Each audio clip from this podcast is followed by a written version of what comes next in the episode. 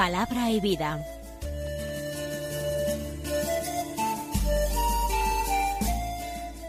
Con el Padre Manuel Horta, desde Sevilla.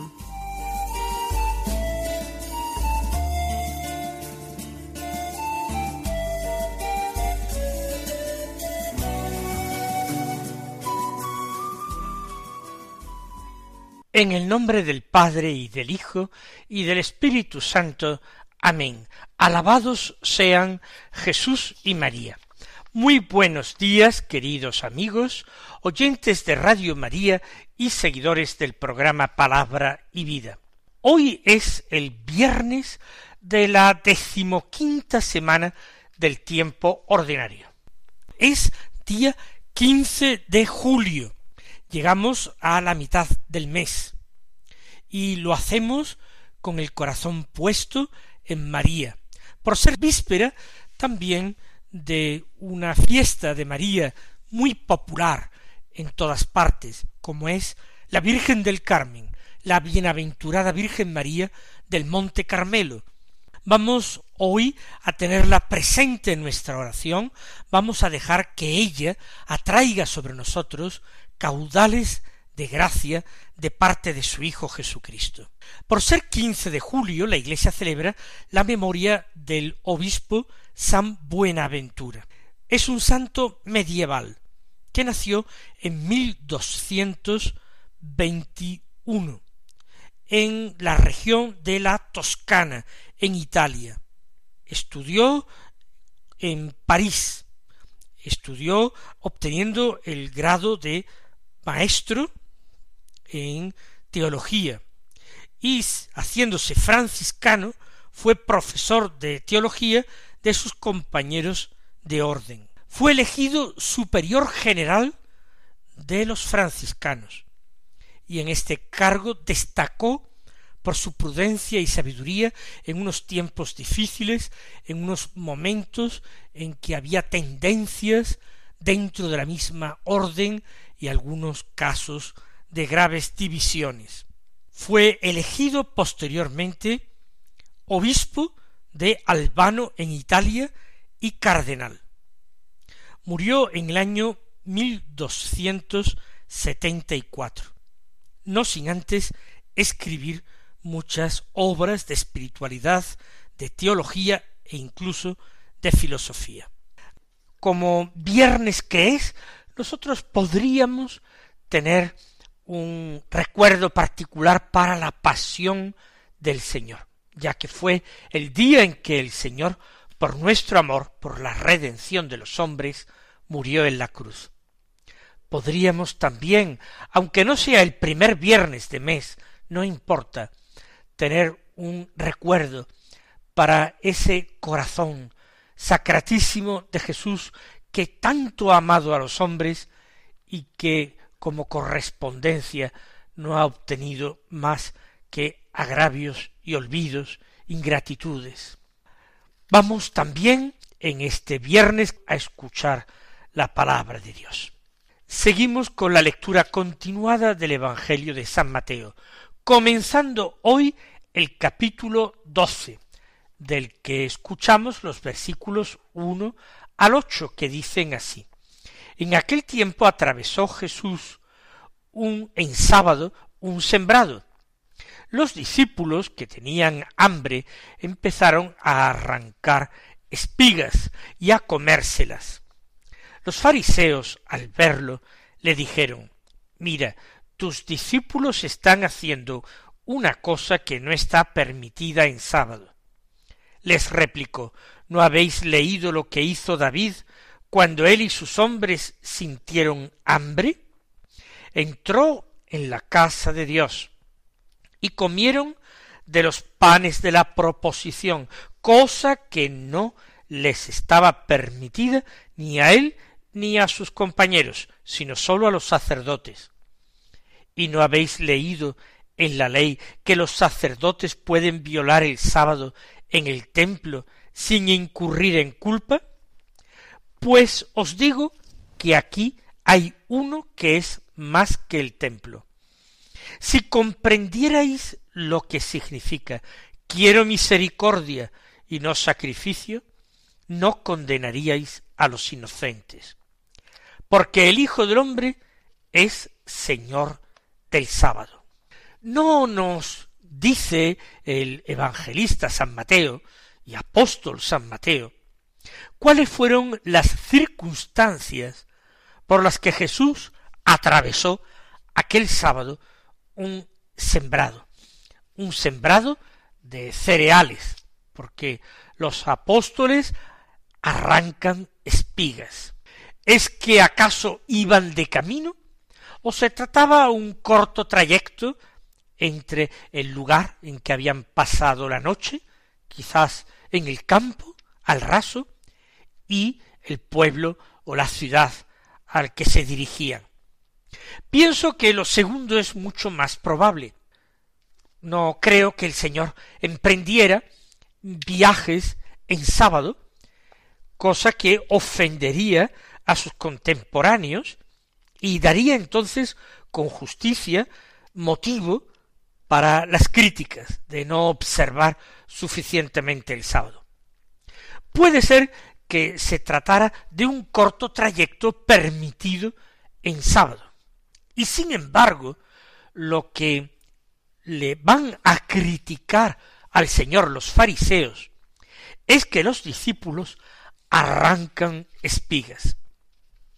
Aclaremos este concepto. Los sábados los fariseos tenían establecido, dispuesto, lo que se podía caminar. Normalmente era para cosas necesarias. Por ejemplo, dice Jesús, lo recuerdan los evangelios, que uno podía llevar a su asno o a su buey al bebedero para abrevar. No lo iba a dejar morir de sed en el establo o en la cuadra. Por tanto, hay trayectos breves. Todos los judíos, obligatoriamente los varones, el sábado por la mañana acudían a la sinagoga. Para ello tenían que desplazarse más o menos dependiendo de a qué distancia vivieran de la sinagoga. Pero era un camino justificado. O se permitían cortas visitas a casa de parientes para estar con ellos el sábado. Y esto no es lo que critican los fariseos. Por tanto, el Señor no estaba de viaje. El Señor está haciendo un desplazamiento habitual, normal y permitido, no ya sólo por la ley, sino por las interpretaciones a la ley. Lo que ocurre es que posiblemente los discípulos de Jesús no han comido eh, nada, quizás no han tenido la posibilidad de comer desde el mediodía o la mañana del día anterior.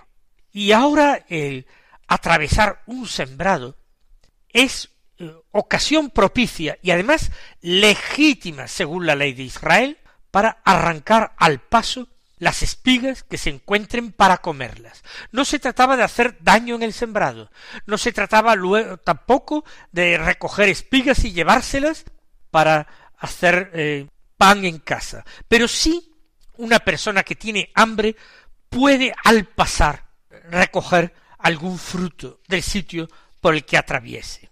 Por eso los discípulos arrancan espigas y se las comen. Tengan en cuenta que para comérselas lo que los discípulos comen no es las espigas, eso se les atragantaría. Lo que comen los discípulos es el grano para extraer el grano de las espigas, probablemente frotarán éstas entre sus manos para desprender el trigo y comerlo. El alimento tendría que ser insípido, poco apetitoso, es un alimento puramente de supervivencia para llenar el estómago, un pobre alimento. Y sin embargo lo hace porque tienen verdaderamente hambre, los fariseos, entonces, ¿qué dicen? ¿Qué critican? Mira, tus discípulos están haciendo una cosa que no está permitida en sábado. Extraemos de esta acusación de los fariseos varios datos. El más evidente es que los discípulos arrancan espigas y se las comen, pero Jesús no, Por eso le dicen tus discípulos están haciendo una cosa no permitida. El Señor tiene un mayor control de su hambre. ¿Acaso no ha ayunado cuarenta días en el desierto, en el monte de las tentaciones al comienzo de su vida pública? El Señor no está incumpliendo la ley, pero cualquier falta, por pequeñas que sea, de sus discípulos más allegados, se le atribuye a él. Él es un rabí, es un maestro, pues fijaos qué mal enseña a sus discípulos que algo tan elemental que está prohibido no lo cumplen. Si son así los discípulos, así será también el maestro. Pero en definitiva, ¿qué es entonces lo que están censurando? ¿Qué es lo que dicen una cosa que no está permitida en sábado? En sábado no estaban permitidos los trabajos, los trabajos agrícolas, por ejemplo. En sábado no se puede sembrar.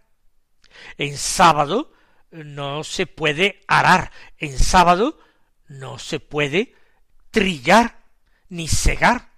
Pues bien, para ellos el arrancar unas espigas al paso es algo equivalente a una siega, y el frotar las espigas en las manos para sacar los granos y poder comerlos, para ellos es semejante a trillar.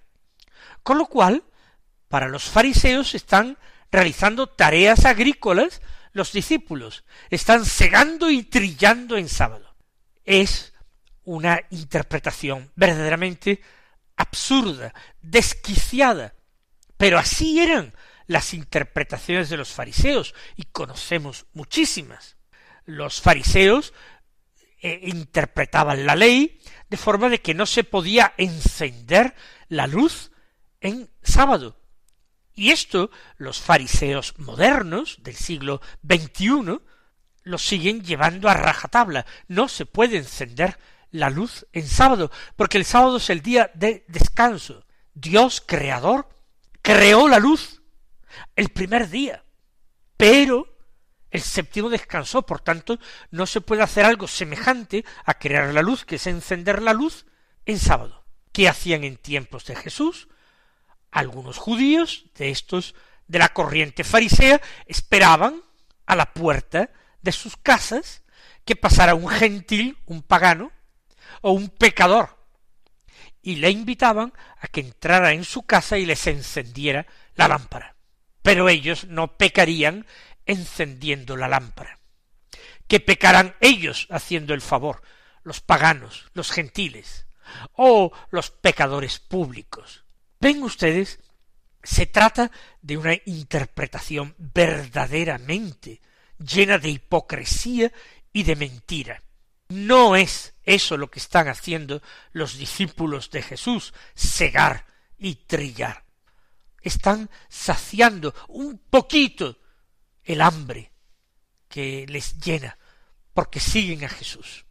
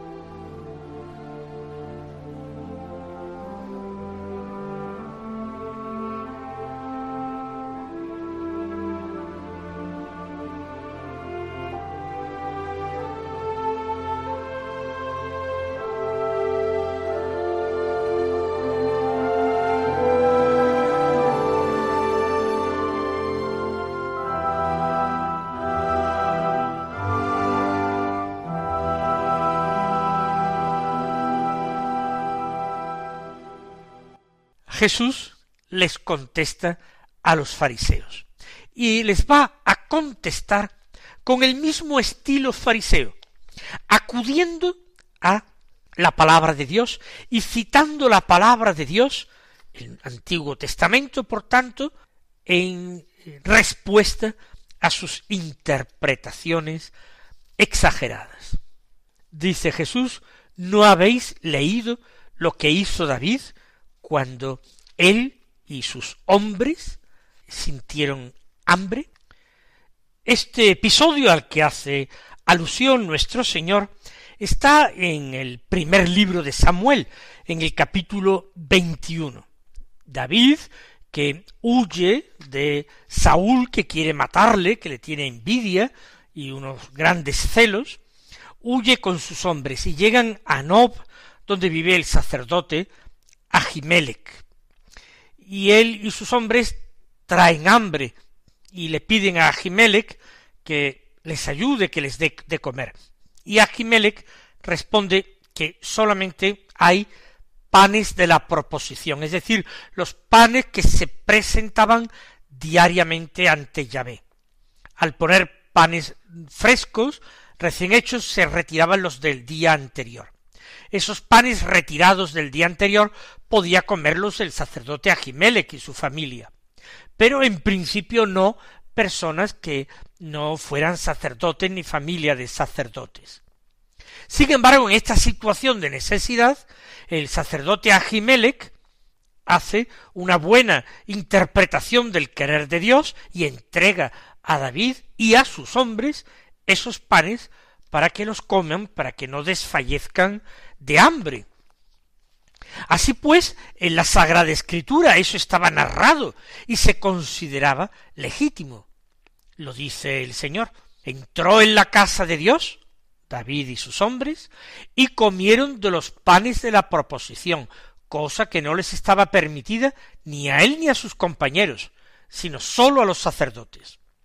Ha habido un incumplimiento formal de la ley.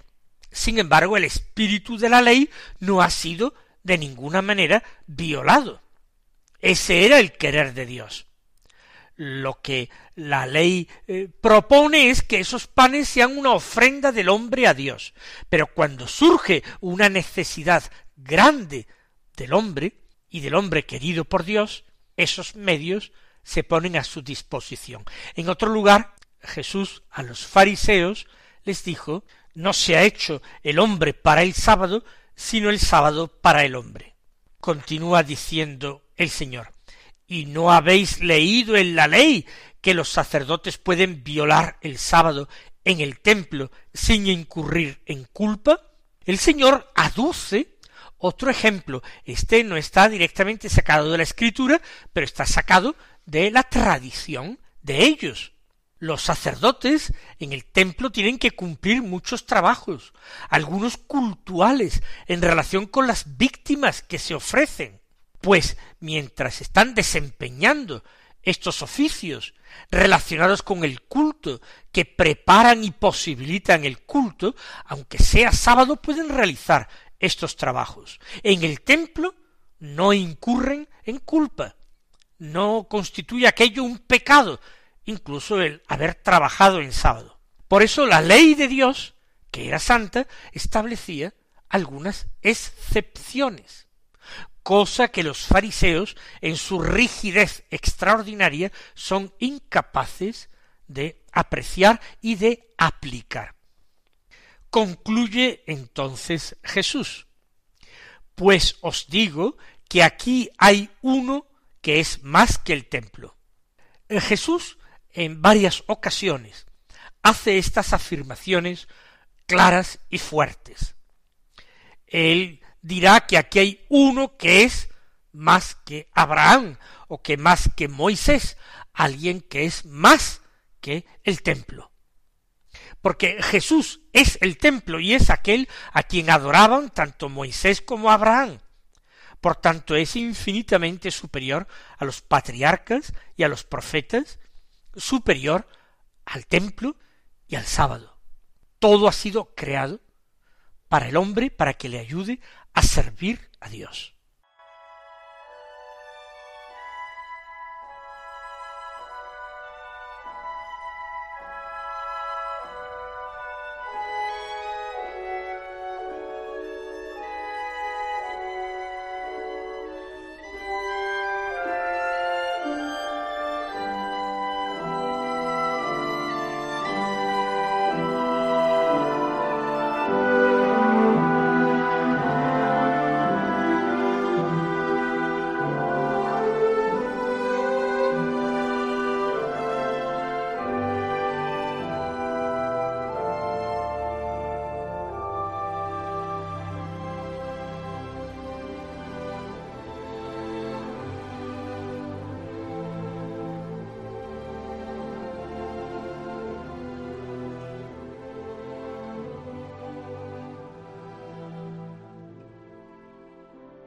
Aquí hay uno que es más que el templo. Jesús es más que el templo, es el verdadero y único templo en que Dios quiere ser adorado.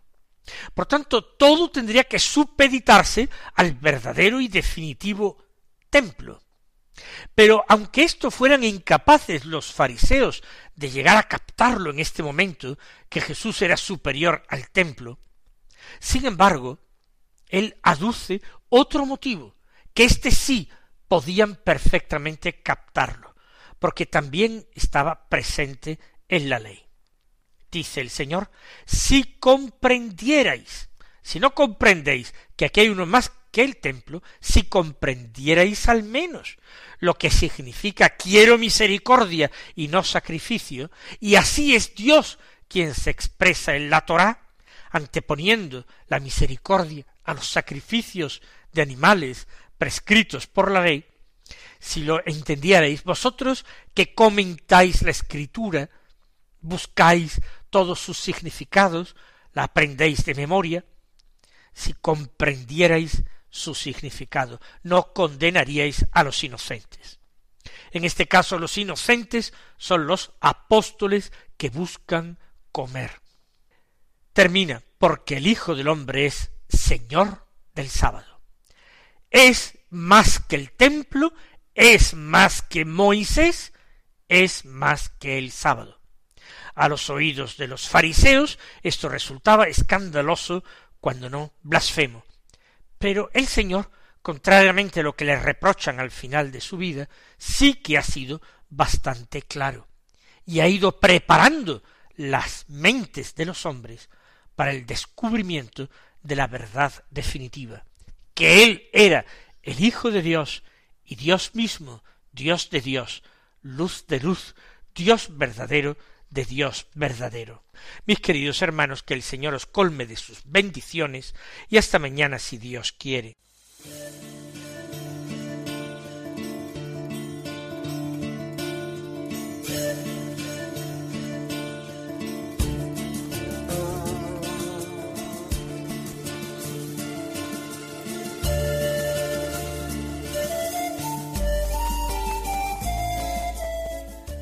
Concluye Palabra y Vida, un programa dirigido desde Sevilla por el Padre Manuel Horta.